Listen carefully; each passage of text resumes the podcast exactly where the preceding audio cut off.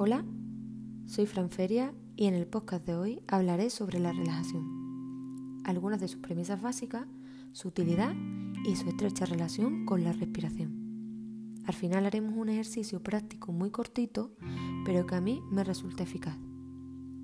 Lo primero que puedo decir de la relajación es que es una de las técnicas más utilizadas en intervención psicológica y que su utilización se basa en la reducción de la activación general del organismo. ¿A qué me refiero con la activación general del organismo? Para que pueda entenderse esto un poco mejor, pensemos en cómo reacciona nuestro cuerpo cuando nos encontramos en una situación de peligro. La respiración se vuelve agitada y rápida las pulsaciones se aceleran y nuestro nivel de atención se dispara, por lo que la activación general del organismo sería bastante alta. Los niveles altos de activación están relacionados con muchos trastornos y enfermedades, como los trastornos cardiovasculares, los intestinales o las fobias. En los problemas de ansiedad, nuestro cuerpo reacciona igual a como lo haría si tuviera delante una amenaza. El cambio en la respiración produce un exceso de oxigenación, provocando sensación de ahogo, mareos, presión en el pecho, sensación de hormigueo en extremidades, calor, visión borrosa, entre otras sensaciones desagradables. ¿Cuál sería uno de los aspectos clave para bajar la activación general del organismo?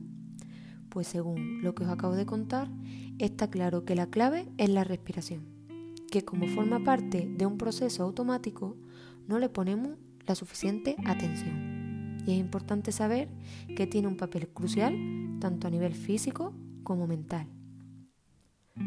Controlando la respiración podemos conseguir bajar los niveles de activación general.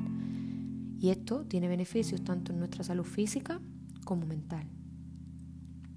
Pero para esto es necesario practicar. Esa es una de las premisas básicas.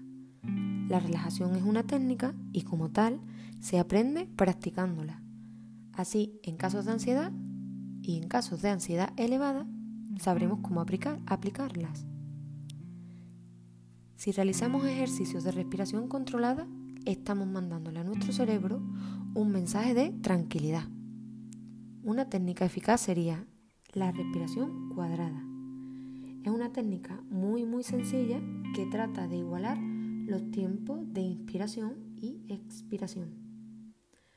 Podemos pensar en un cuadrado. Todos sus lados son iguales, por lo que cada parte de la respiración durará lo mismo. Esta técnica nos ayuda a calmar la mente, beneficia la concentración y también puede usarse cuando tenemos dificultades para dormir. Ahora viene el momento de la práctica haremos una serie de respiraciones controladas siguiendo la técnica de la respiración cuadrada. Antes de empezar, tenéis que tener en cuenta que la respiración cuadrada tiene cuatro partes.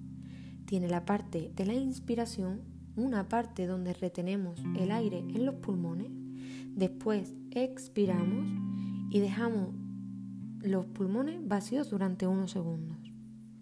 Teniendo en cuenta que tiene estas cuatro partes, os va, va a ser mucho más fácil seguir ahora mis instrucciones. Empezamos. Siéntate con la espalda recta y relajada, de forma cómoda y sin tensión.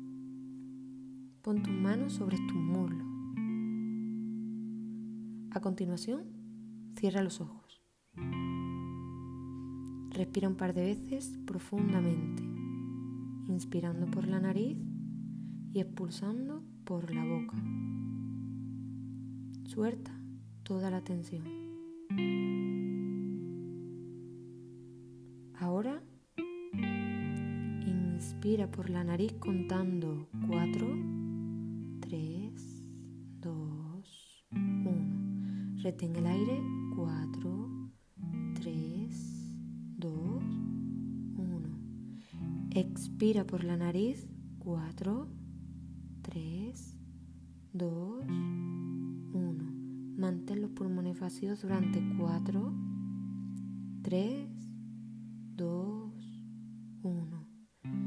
Inspira 4, 3, 2, 1.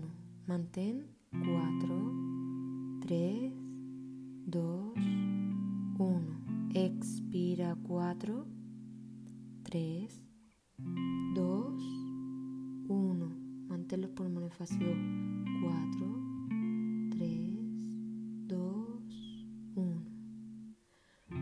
Puedes repetir esta secuencia varias veces hasta que te sientas relajado. A medida que vas practicando, puedes aumentar el tiempo de contar hasta 6 y después hasta 8. Pero esto después de un tiempo practicando este ejercicio. Existen muchas y muy variadas técnicas de relajación consciente. Son nuestras aliadas para desconectar la mente de pensamientos acelerados. Espero que os haya gustado y os animo a practicar regularmente. Ya sabes, respira y relájate.